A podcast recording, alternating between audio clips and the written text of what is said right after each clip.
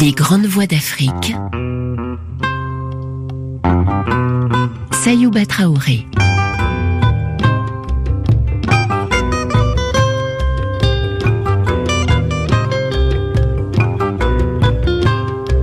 Après Aimé Césaire, Mongo Biti, Olympe Belliconom et Jean-Baptiste Tatilouta, nous terminons cette première semaine de grandes voix de la littérature africaine avec une grande dame des arts vivants et des lettres du Cameroun, Werwere Liking, actrice, romancière, écrivaine.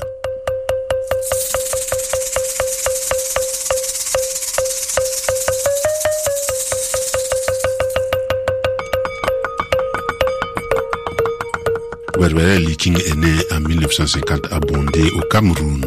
Elle a été élevée par ses grands-parents paternels dans un milieu traditionnel. Elle vit en Côte d'Ivoire depuis 1978, époque à laquelle elle se lance dans des recherches en tradition et esthétique négro-africaine à l'université. Elle est la fondatrice du groupe Kimbok, compagnie de théâtre basée à Abidjan. Werwere Liking est un auteur prolixe qui a touché à tous les genres. Cependant, c'est sans doute à son théâtre et à son travail au sein du village Kimbok qu'elle s'est forgé une réputation internationale. Pour nombre de lecteurs et d'auditeurs, elle restera l'auteur du livre La mémoire amputée. Nous allons écouter l'émission Femmes à la Une que Anne Blancard et Frédéric Leroux ont consacrée à Werwere Liking en mars 1988.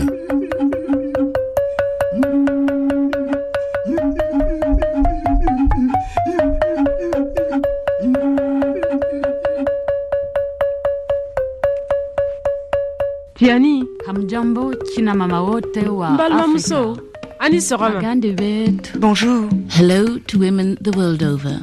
Salama Nareu. Olia Muchacho. Ton tenga par bafan. Ne Olá a todas. Femme à la une. Véré Véré Liking, femme de lettres camerounaise, a lancé depuis quelques années un théâtre qui peu à peu s'est imposé, le théâtre rituel. Elle a aussi ouvert dans un quartier d'Abidjan une villa, au lieu de rencontres artistiques.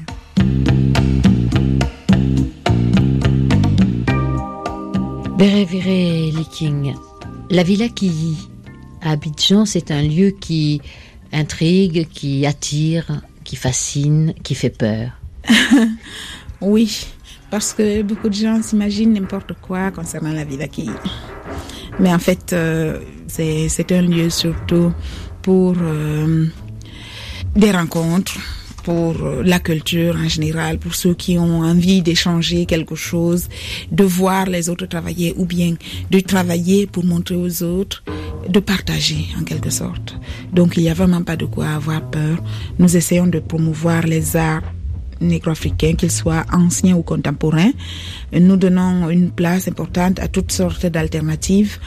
Une chose qui vous tient à cœur, je crois qu'elle euh, dirige tout votre travail, c'est ce pont que vous essayez d'établir entre l'Afrique euh, des ancêtres, des pères, et l'Afrique d'aujourd'hui. Avez-vous le sentiment d'y parvenir? En fait, j'essaye seulement de montrer qu'il y a euh, la possibilité d'une continuité tout à fait naturelle et normale et qu'il n'est pas nécessaire de renier une parcelle de sa peau. J'essaye de montrer qu'on peut avoir une vie et une évolution tout à fait normale, sans renier ni le passé, euh, ni l'avenir. Et en vivant son présent tout simplement, en vivant pleinement, c'est-à-dire en vivant tout ce qui est apport, parce que de toute façon une vie est faite de plein d'apports. On ne- on n'invente pas sa vie, on l'organise parce que la vie existait avant nous.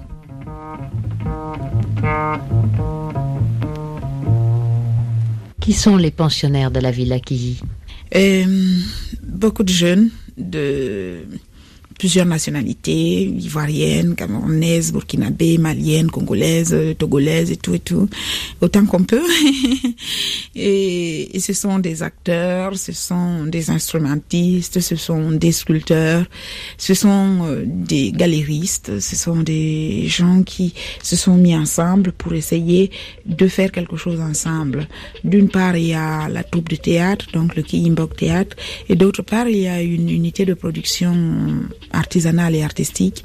Là, je travaille des sculpteurs, des peintres. On y vit ou on y travaille seulement? On y vit, on y travaille, on y travaille euh, toute la journée et une bonne partie de la nuit, ce qui fait que si on devait perdre du temps en plus au transport, euh, ce serait gênant.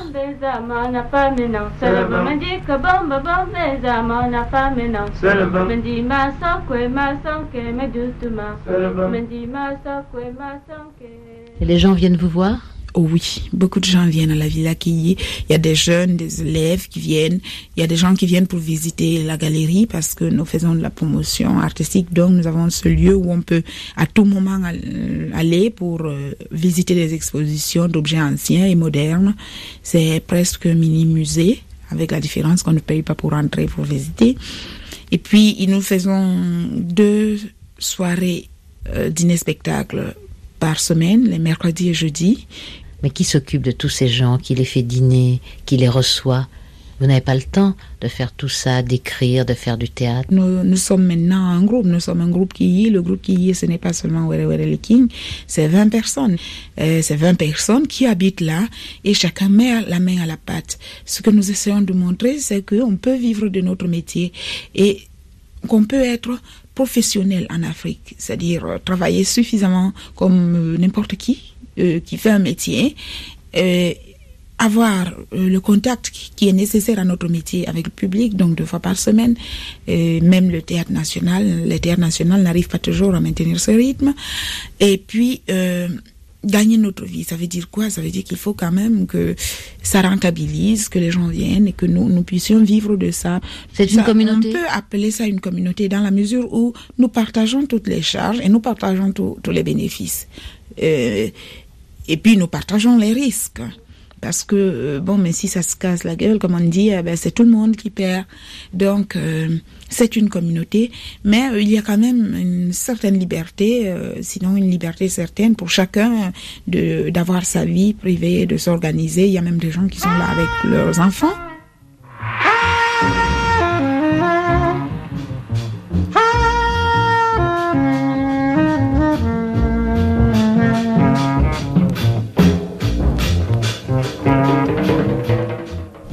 Qui ça, ça veut dire quelque chose de très précis. Ça veut dire euh, initiation, c'est vrai. C'est une initiation, c'était une ancienne initiation bassa, mais ça veut dire surtout savoir. Euh, le, suprême savoir, évidemment, c'est un idéal qui est loin d'être atteint, mais au moins c'est une aspiration. C'est un centre culturel, c'est aussi un tout petit peu une case d'initiation, non? Euh, Oui, en fait, nous rêvons que ce soit un jour un village qui... Oui, c'est... Dans la mesure où c'est un lieu de formation aussi.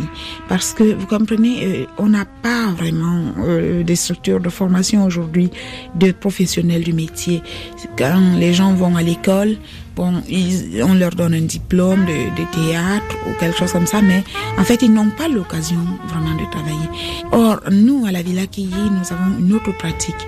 Euh, les gens qui sont là, ce sont des gens qui apprennent à avoir suffisamment de métiers et à se débrouiller comme les acteurs euh, traditionnels et surtout d'arriver à gagner sa vie avec. Ils deviennent responsables d'eux-mêmes et ils peuvent aussi assumer la responsabilité d'autres gens.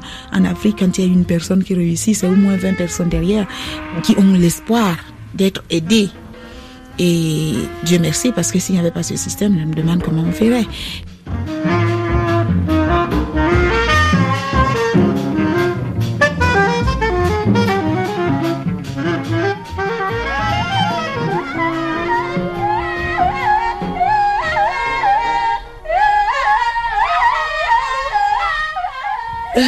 Je dois dire que c'est le théâtre, c'est un peu mon aspect social parce que euh, quand j'écris, je suis seule. Quand je peins, je suis seule. Ce sont des choses qui n'engagent que moi. Or, euh, ma conviction est qu'en Afrique actuellement, il ne sert pas à grand chose d'être une étoile tout seul quelque part. Je crois qu'il faut penser à beaucoup de gens et je m'intéresse beaucoup aux jeunes, à tous ceux qui viennent derrière moi. Et je me dis que je pense avoir reçu certainement euh, plus de d'aptitude, de facilité à m'exprimer artistiquement que beaucoup d'autres et que si j'ai reçu ça, ce n'était certainement pas pour faire euh, mon beurre toute seule. C'est certainement pour euh, pouvoir aussi ouvrir des voies à d'autres qui peut-être auraient moins de possibilités de se battre, moins de possibilités d'arriver, mais qui ont quelque chose à dire aussi. C'est pour ça que je me suis lancée dans le théâtre, parce que le théâtre, il n'y a pas qu'une seule personne. On ne peut pas, même si on a du talent n'importe comment, on ne peut pas réussir seul au théâtre. Il faut être plusieurs. Donc euh, moi je fais du théâtre parce que c'est là je peux partager tout ce que j'ai, euh, aussi bien l'enthousiasme que de, de dons, euh, de tout degré, de toute nature que j'ai pu avoir. Je peux partager ce que moi aussi j'ai reçu.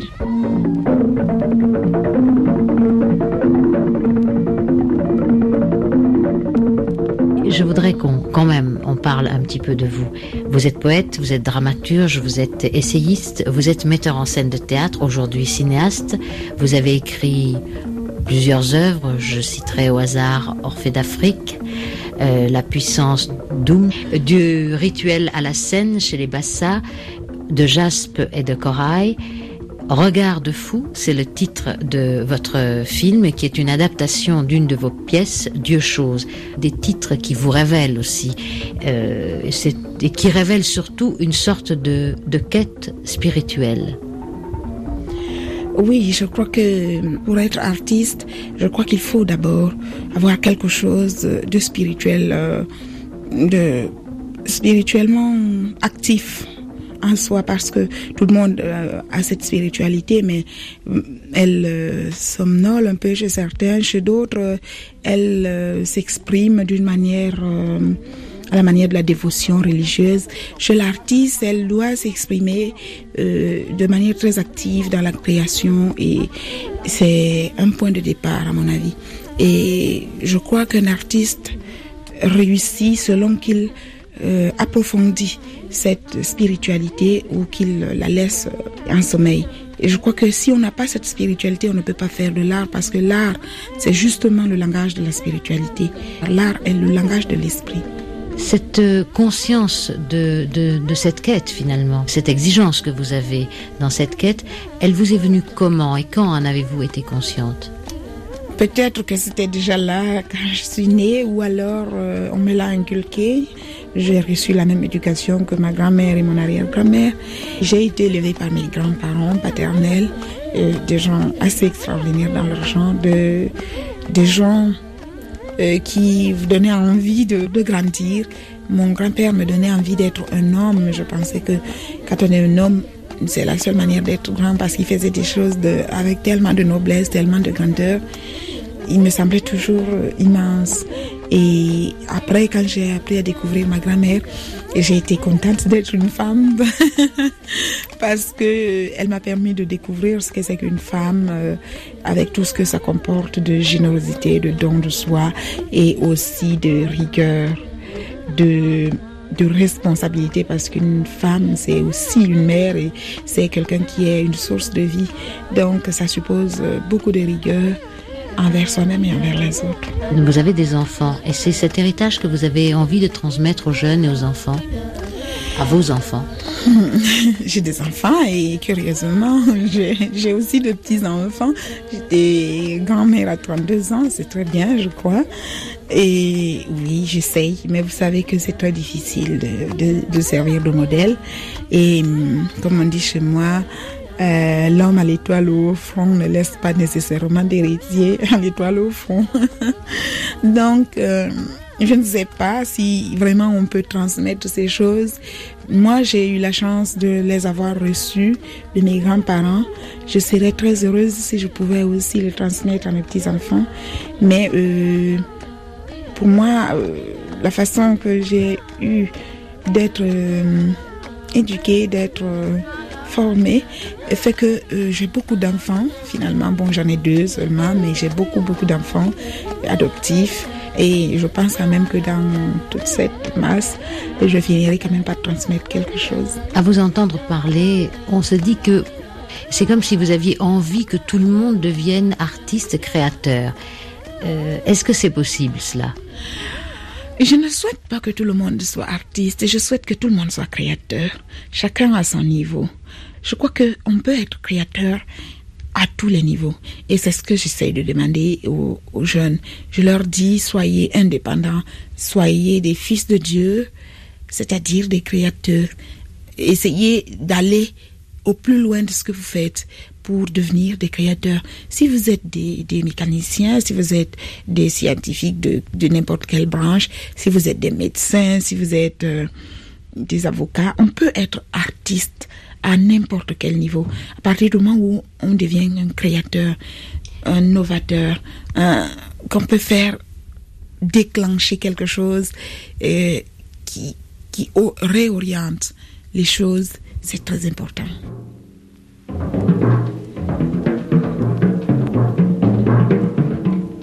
Un article parlant de vous était intitulé Were Were Liking incomprise. Est-ce que vous avez le sentiment d'être incomprise ou d'être comprise?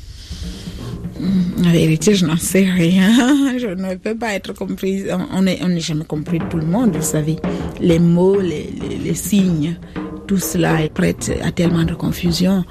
Je pense que être vraiment compris, c'est un privilège qui arrive peut-être sur 100 personnes qui nous écoutent, sur 1000 personnes qui nous écoutent, peut-être on peut toucher une personne. C'est pour ça que je dis qu'il faut être très modeste quand on est artiste.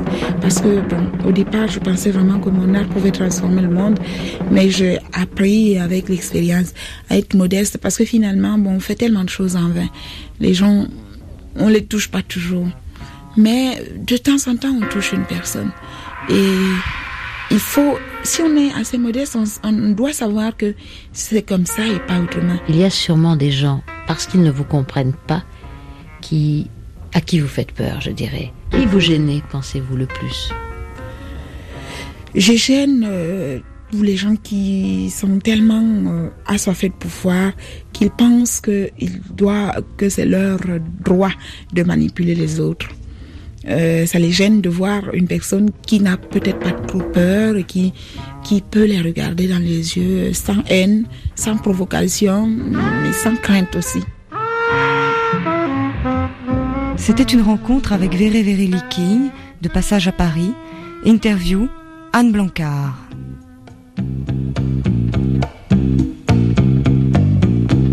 Bonjour. Olia Bonsoir.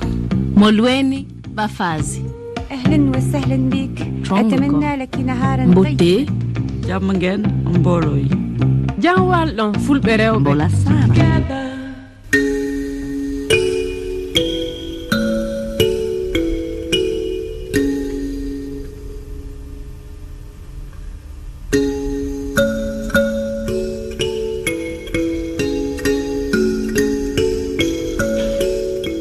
se quitte une poignée de minutes pour le flash d'information et on retrouve Werwere Leaking. À tout à l'heure.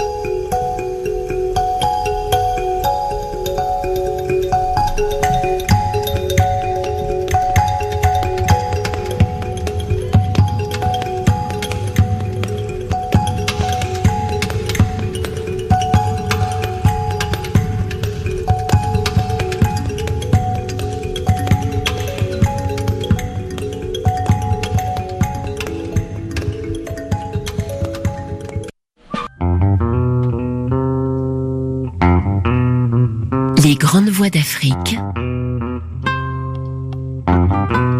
Sayouba Traoré.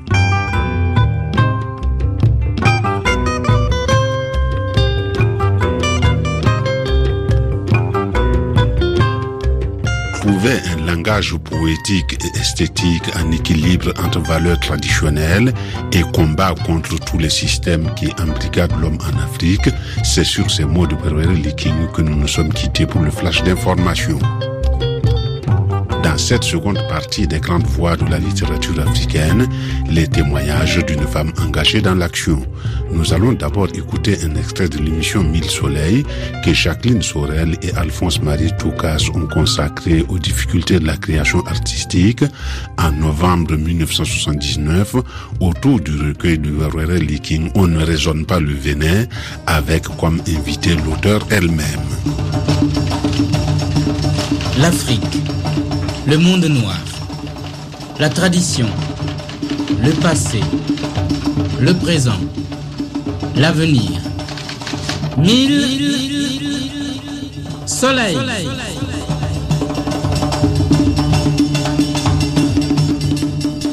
Une jeune poétesse camerounaise, Were Were Liking, pour notre magazine que nous vous présentons à présent.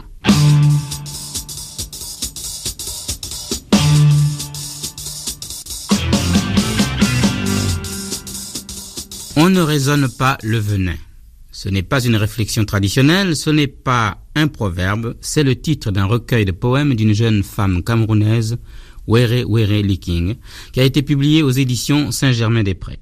La séquence vous est présentée par Tony Da Silva. Were Liking, jurez-vous de dire la vérité, rien que la vérité.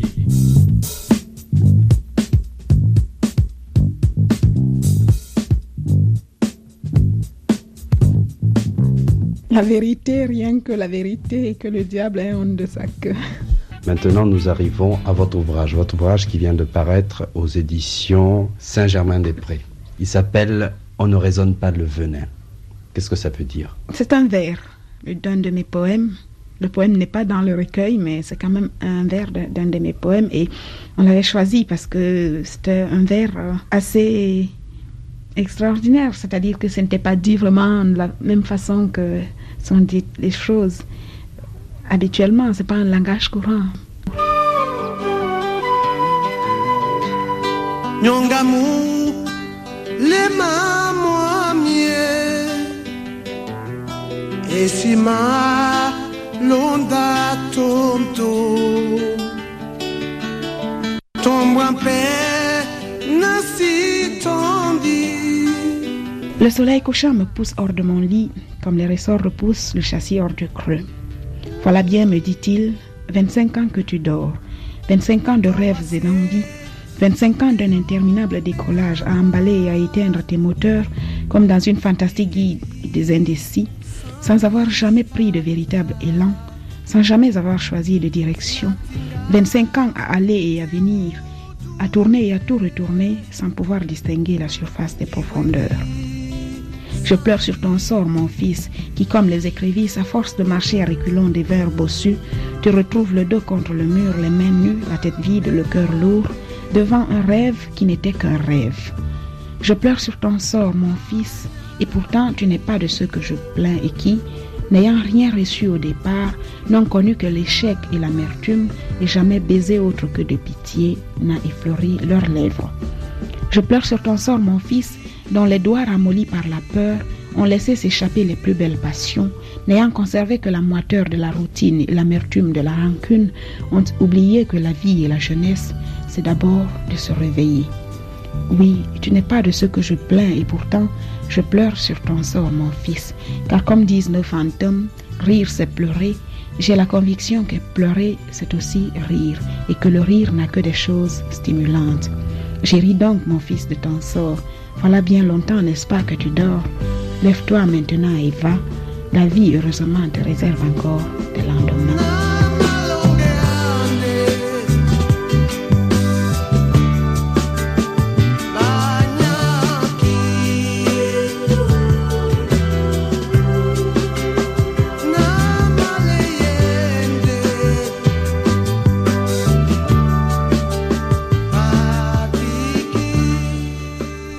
Sur la couverture de, de, cet ouvrage, on a noté quelque chose en disant que vous êtes une jeune poétesse camerounaise à la recherche de son équilibre. Et je pense que tout le monde cherche un équilibre, étant donné la situation actuelle euh, en Afrique et ailleurs. On a vraiment besoin d'un certain équilibre. Quel genre d'équilibre? C'est reste que l'équilibre créateur.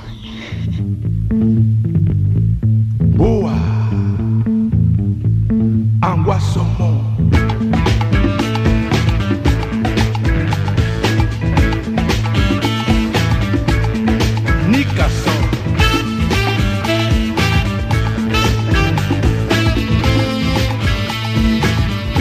cherche aussi l'équilibre dans le domaine artistique puisque euh, oui, euh, il y a la peinture et puis j'écris de la poésie, mais je n'écris pas que de la poésie, j'écris des pièces de théâtre. euh, J'en ai monté quelques-unes et je compte encore en monter une là. Seulement pour l'instant, je m'in- je m'intéresse beaucoup plus à la recherche euh, d'un certain langage euh, esthétique, surtout dans les rituels. C'est ce qui me fait me déplacer euh, en ce moment. Et là, je compte aller dans les pays du Sahel pour voir les rituels du Sahel et pouvoir les comparer avec des rituels fort nombreux que je connais, qui sont des rituels de l'Afrique centrale, des Bantous en particulier.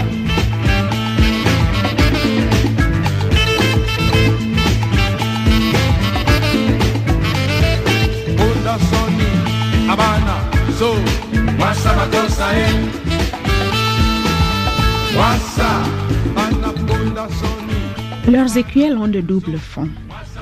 Il habite dans leur tête deux cervelles et dans leur thorax deux cœurs. Ils mangent dans un plateau et encore dans un autre. Ils goûtent aux oranges et ils aiment bien les figues. Leur voix chante en trémolo, leur voix chante sur un roulement de tambour. Leurs danses sont la valse et le tango, mais ils aiment bien le makossa.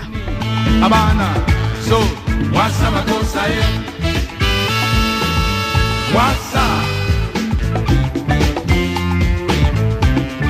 Wanama C'est qu'ils donnent d'une main et le reprennent de l'autre qu'ils sont beaux. Ils ont le sourire au bon moment, toujours. Leur matière grise vire au rouge. Leur matière grise chauffe à blanc.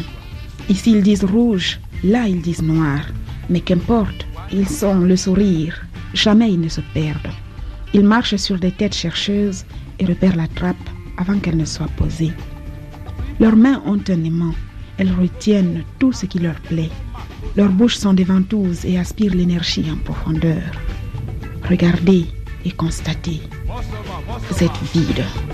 Vous êtes mort.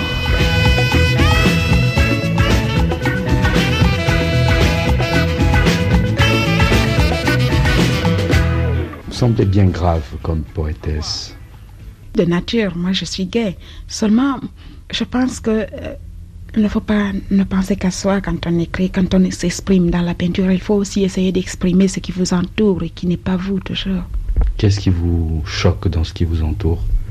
Ah, c'est autant de choses que j'essaye de dire dans le- mes poésies, dans mes écrits, dans ma, ma peinture. Je me rappelle d'une phrase que m'aviez dite euh, le jour où je vous ai interviewé à propos de la peinture. M'aviez dit que la peinture est irremplaçable dans le domaine de l'expression. Avec la peinture, vous pouviez exprimer tout ce que vous ressentiez. Alors pourquoi êtes-vous revenu à la, poésie alors que pour vous, les mots sont difficiles parfois à exprimer ce que vous pensez? Oui, c'est tout à fait vrai. Mais je vous ai dit qu'avec la peinture, je me suis rendu compte que je me faisais beaucoup plus plaisir à moi-même qu'aux autres. Parce que bon, moi, je peux exprimer tout ce que je veux. Mais les gens n'ont pas toujours la faculté de la perception. Parce que vous savez, la peinture, ce sont autant de symboles qui prêtent à des multiples euh, significations. Bon, moi, je, m'exprime d'une façon assez ambiguë. Avec la peinture, c'est très possible. Tout le monde n'a pas le sens de la perception de l'ambigu, ce qui fait que on a besoin des mots. C'est pour ça que je suis revenue à l'écriture. Donc, euh, avec la poésie, je suis sûre de dire et de me faire comprendre. Donc, quand je parle, je dis des mots que chacun peut vraiment reconnaître. Donc, c'est assez direct. Évidemment, on peut toujours euh, les placer dans un contexte donné. Mais ça, ça m'engage que les gens qui les placent. hein. L'histoire. Un nœud à l'envers, un nœud sur les bords, un nœud au milieu, un nœud côté pile, un nœud côté face, un nœud à l'endroit, qui se trame, qui se tisse. C'est moi, l'histoire. C'est moi, le juge. Qui se lève à minuit, la chèvre en travers des épaules. qui s'acharne sur les tombes à la recherche d'un squelette, qui se scinde en groupe de cinq pour faire de l'État un commando. Un nez à l'envers, un nez côté pile, un nez côté face, un nœud à l'endroit, qui se trame et qui se tisse. C'est moi l'histoire, c'est moi le juge, qui calomnie, qui condamne sans avoir jugé, qui me signe des rapports antédatés, qui m'invente, qui m'arrange, un nœud à l'envers, un nœud à l'endroit, qui se trame qui se tisse. C'est moi l'histoire.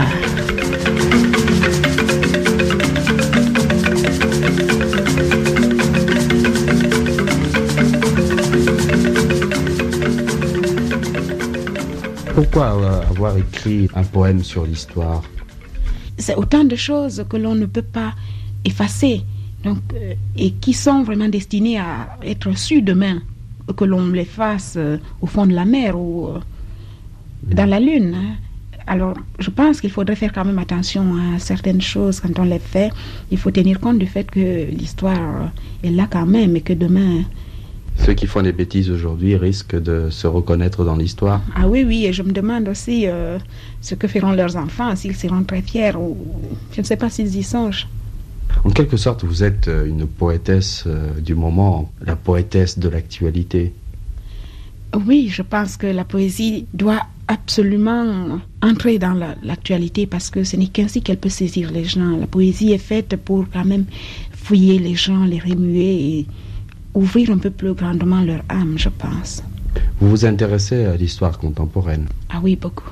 L'histoire de tous les jours L'histoire de tous les jours, euh, qu'elle soit politique, sociale, économique, ou qu'elle soit tout simplement culturelle, je m'intéresse à l'histoire du moment. Mais pourquoi l'histoire contemporaine actuellement, la mode veut qu'on s'intéresse à l'histoire euh, du passé? Oh, mais comme vous le dites vous-même, hein, il y a déjà assez de gens qui fouillent dans le passé. Tout le monde ne peut pas être archéologue. Hein. Moi, je suis, euh, je m'intéresse à ce qui se passe maintenant et à ce qui pourrait se passer demain. C'est tout. Je pense que c'est déjà pas mal. Moi, je, je ne me sens pas vraiment dépouillée de mon passé. Peut-être parce que j'ai essayé de, rester le, plus naturel possible et je cherche euh, les valeurs qui me sont propres, qui, qui viennent de mes ancêtres. Mais ce n'est pas une raison pour que... Qu'est-ce que vous faites pour rechercher ces valeurs? Bien, je, recherche, que ce soit dans les rituels ou dans les initiations ou dans des choses comme ça. Il faut quand même savoir euh, ce qui a eu un maximum de valeur et qui a fait quand même que nos, ancêtres étaient quand même des gens plus fiers, plus libres. Ils pouvaient dire ce qu'ils pensaient, ils pouvaient juger librement et se juger librement concevoir des idées essayer de créer. Alors que nous, on, a, on meurt de peur, c'est pas la, la, même chose. Donc, euh, je pense qu'il y avait, ils avaient déjà une certaine conception euh, de la vie et de la mort qui les rendait assez libres. Je pense que là-dessus, dans les rituels, on peut trouver assez de choses qui peuvent nous guider. Je garde ce qui m'est propre et je cherche à aller de l'avant avec euh, ces bases-là je ne tiens pas à être un musée de la tradition, mais je, voudrais qu'avec ce que j'ai au fond de moi, c'est-à-dire qui me vient de mes ancêtres, que je ne puisse pas en avoir honte et qu'au contraire je puisse m'en servir pour aller plus loin. C'est tout. Puis-je vous poser une question indiscrète Essayez toujours. N'avez-vous pas essayé de vous initier Pourquoi pas? Je pense qu'il faut essayer. Alors c'est en contradiction avec ce que vous dites. Non, mais les initiations sont toujours actuelles. On ne peut pas les classer comme des objets de musée.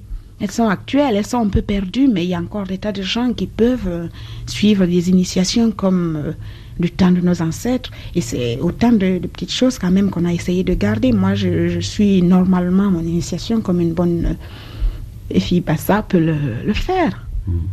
Alors, mais comment se fait-il que dans ce recueil de poèmes, on ne retrouve pas justement cette euh, phase de la civilisation africaine?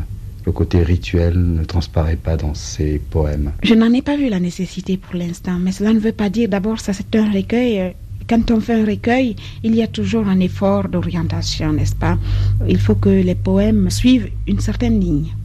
Bon, là, euh, je n'ai pas suivi la ligne mystique dans ce recueil, j'ai plutôt suivi une ligne euh, très actuelle. Est-ce que vous vous attaquez à un système ou bien à toute l'Afrique? Ah, Je m'attaque à tous les systèmes euh, qui peuvent être amenés à embrigader la liberté de l'homme, particulièrement en Afrique. Moi, je m'intéresse surtout à l'Afrique. Euh, je suis désolée pour l'universalisme, mais je ne peux pas m'intéresser à autre chose pour l'instant parce que déjà l'Afrique s'en sort très mal sans qu'on ajoute d'autres problèmes là-dessus. Cet embrigadement se caractérise par ce titre que vous avez donné à votre ouvrage, Le venin. oui, c'est le venin pour certains quand même. Et malheureusement, on a l'impression qu'ils sont continuellement orientés vers ce même venin. C'est-à-dire que ce sont des gens, pour la plupart des cas, qui, même s'ils avaient à recommencer leur vie dix fois, eh bien, ils recommenceraient les mêmes choses. Et c'est pour ça que je dis euh, qu'on ne raisonne pas le venin. Je pense que c'est tout simplement, il faut à un moment donné arriver quand même à changer les choses, à trouver autre chose quand on voit que certaines choses ne peuvent pas marcher jusqu'au bout. Ce venin n'est pas souvent mortel. Ah que si, que si quand même, pour beaucoup. Hein. Pour beaucoup. Alors quelle est la solution? C'est de renverser ce venin ou bien d'essayer de s'habituer à ce venin? Il est écrit que la femme écrasera la tête du serpent, n'est-ce pas? Parce, Sans doute parce qu'on a vu que si le serpent, tant qu'il vit, il mord toujours, mais il faut écraser la tête.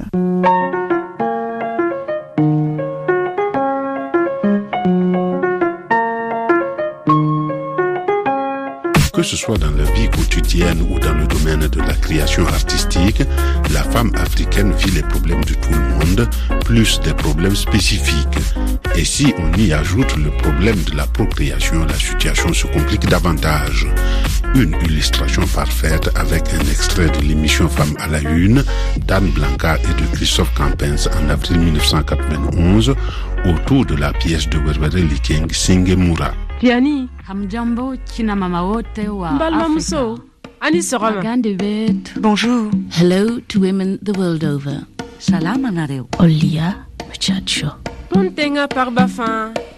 Olá a todas. Femmes à la une. Freiner l'explosion démographique au Rwanda, le tableau de la situation dans l'un des pays les plus peuplés d'Afrique, les solutions envisagées par le Fonds des Nations Unies pour la population, voilà le dossier de cette émission. Pour commencer, portrait de Vere Vere Liking. Elle est écrivain, femme de théâtre, metteur en scène, sculpteur, peintre. Elle dirige la villa Kiyi, une sorte de villa des arts où l'on dîne en appréciant des danses ou des pièces de théâtre. Récemment, Vere Vere a proposé Singemura avec sa troupe Kiyimbok, une pièce de théâtre où acteurs, chanteurs, masques, marionnettes s'engagent à dénoncer les souffrances des femmes condamnées à se sacrifier en permanence. Vere Vere, est-ce que vous croyez vraiment que euh, femme qui veut se réaliser, qui veut créer, dans un domaine artistique, dans une profession, doit obligatoirement passer par le renoncement à des enfants, à une vie de couple, une vie avec un homme, une vie familiale. Mettons que c'est presque, on y aboutit d'une manière ou d'une autre, et que de toute façon, même quand ce n'est pas le cas, c'est très dur pour la femme. C'est extrêmement dur pour la femme, parce que, vous savez, le, le fait de donner la vie, c'est une très bonne chose pour la femme, c'est une chose qui fait partie de nous, c'est super, mais ça peut nous coûter la vie, ça peut nous retarder. Parfois, on est obligé, on ne sait pas comment une grossesse va se présenter. Quand une femme doit euh, mener toutes ses créativités euh, à bon terme, il y a un moment ou un autre, elle va subir des, des, retards, sinon des renoncements du fait de sa nature, du fait de cette complexité de sa nature.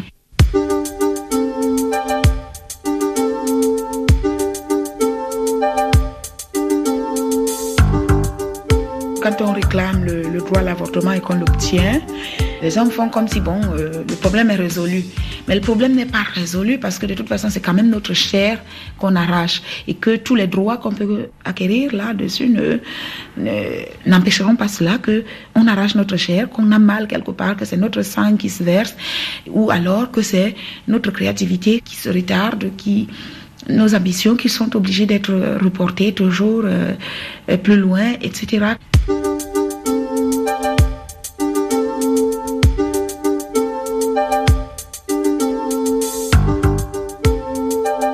considère le mariage comme un contrat social, comme une société qu'on crée, quoi. Les enfants, ça c'est déjà la société, c'est la construction sociale. Et Ça, c'est la première chose. Quand, on se marie, pour moi, c'est pour construire la société. Le mariage, pour moi, c'est une construction sociale. C'est une société comme une société d'engrais ou une société de n'importe quoi. Il y a deux partenaires qui se mettent ensemble pour construire leur société. Il peut arriver qu'en cours de route, on ait besoin d'un apport supplémentaire de capital et que euh, ni l'un ni l'autre ne soit capable de le faire. On peut élargir, euh, chercher un autre actionnaire. et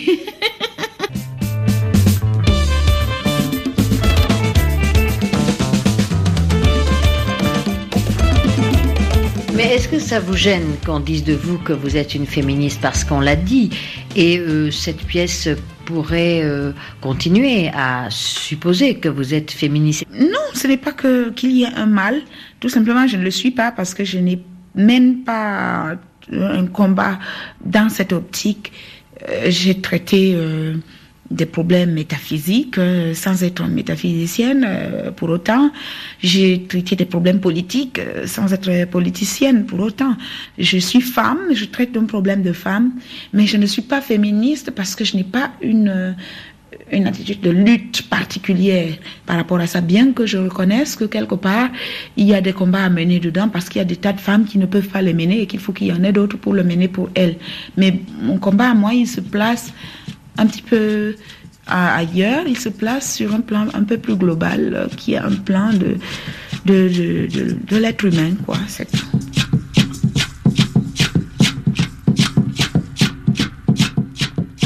Murak, c'est un nom, c'est le nom de l'héroïne de cette pièce. Euh, que signifie-t-il? Est-ce qu'il a une signification particulière? Oui, c'est le sous-titre. Considérer la femme ou considérant que la femme, la considération de la femme, ça, dépend de, l'accent.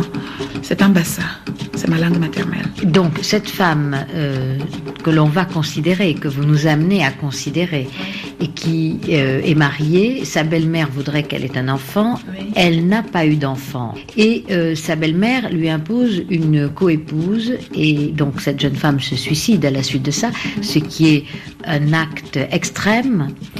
Et la belle-mère prise de remords va euh, voir les... Euh, comment pourrait-on appeler les Ngangans Ce sont des sortes de, sorciers. Elle demande aux Ngangans d'appeler cette jeune femme euh, du pays des morts. Cette jeune femme, disons, a dans sa belle-mère qui semble l'aimer sa propre ennemie. Les femmes sont souvent ennemies l'une à l'autre, c'est cela. J'ai voulu montrer ce dilemme-là parce que la belle-mère, elle, aime, elle adore vraiment sa belle-fille. Elle l'aime beaucoup. En plus, c'est son idole. C'est sa belle-fille est ce qu'elle aurait voulu être elle-même. Et on sait dans son monologue que c'est, elle a dû s'interrompre à cause de la grossesse pour donner la naissance à un fils unique d'ailleurs parce qu'elle n'a pas pu en faire d'autres, certainement qu'elle a eu des problèmes et elle n'a pas pu faire d'autres, donc elle a fait ce fils unique. Mais à cause de lui, elle n'a pas pu ni continuer les études, ni faire quoi que ce soit d'autre et cet enfant devient la seule réalisation vraiment de sa vie. Donc j'ai pris deux extrêmes, si vous voulez, pour parler de ce dilemme. Alors que la jeune femme, elle, se réalise complètement dans certains des actes, c'est-à-dire tout ce qu'elle apporte au village, un bien-être, des dispensaires. Elle a atteint le sommet de ses études elle a, elle atteint le sommet de sa carrière, elle, est allée aussi loin qu'on peut aller dans un domaine précis. Et sa belle-mère, elle, elle n'a pu faire que cet enfant et qu'elle considère donc comme la seule œuvre de sa vie. Et le fait de ne pas avoir un prolongement à travers ce, fils unique, à travers ce sang, elle a l'impression que ce serait la fin pour elle. Donc, elle se dit qu'elle ne peut pas renoncer hein, parce que du coup, elle, pour, pour elle, c'est l'échec. Bon, ça finit là, quoi.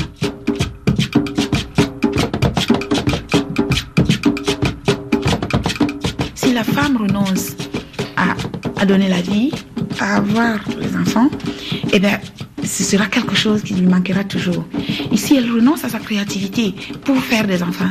Ce sera quelque chose qui manquera toujours, qui manquera aussi à la société. Je veux dire que sacrifier la créativité de la femme, c'est aussi amputer la société de, de tas de possibilités que la femme pouvait apporter par sa créativité de la tête, de l'esprit, du cœur. Mais sacrifier aussi sa créativité au niveau de la procréation, c'est aussi sacrifier la femme et aussi l'humanité.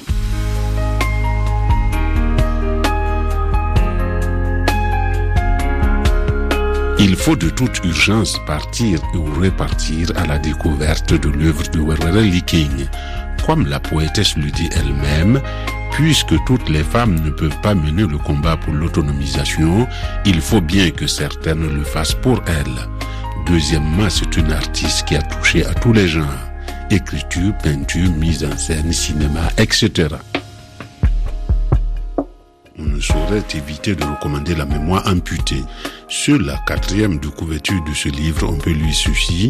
Ce sont des miettes d'une mémoire amputée, des bouts recollés à l'envers et à l'endroit dans la pure logique de l'absurde que vit l'Afrique dans son histoire tronquée, muselée. La mémoire d'une fillette devenue femme sans savoir quand, pourquoi ni comment l'histoire d'une femme devenue un symbole par la force du destin au-delà des choix, l'histoire d'une Afrique à qui on a volé la virginité et la maturité.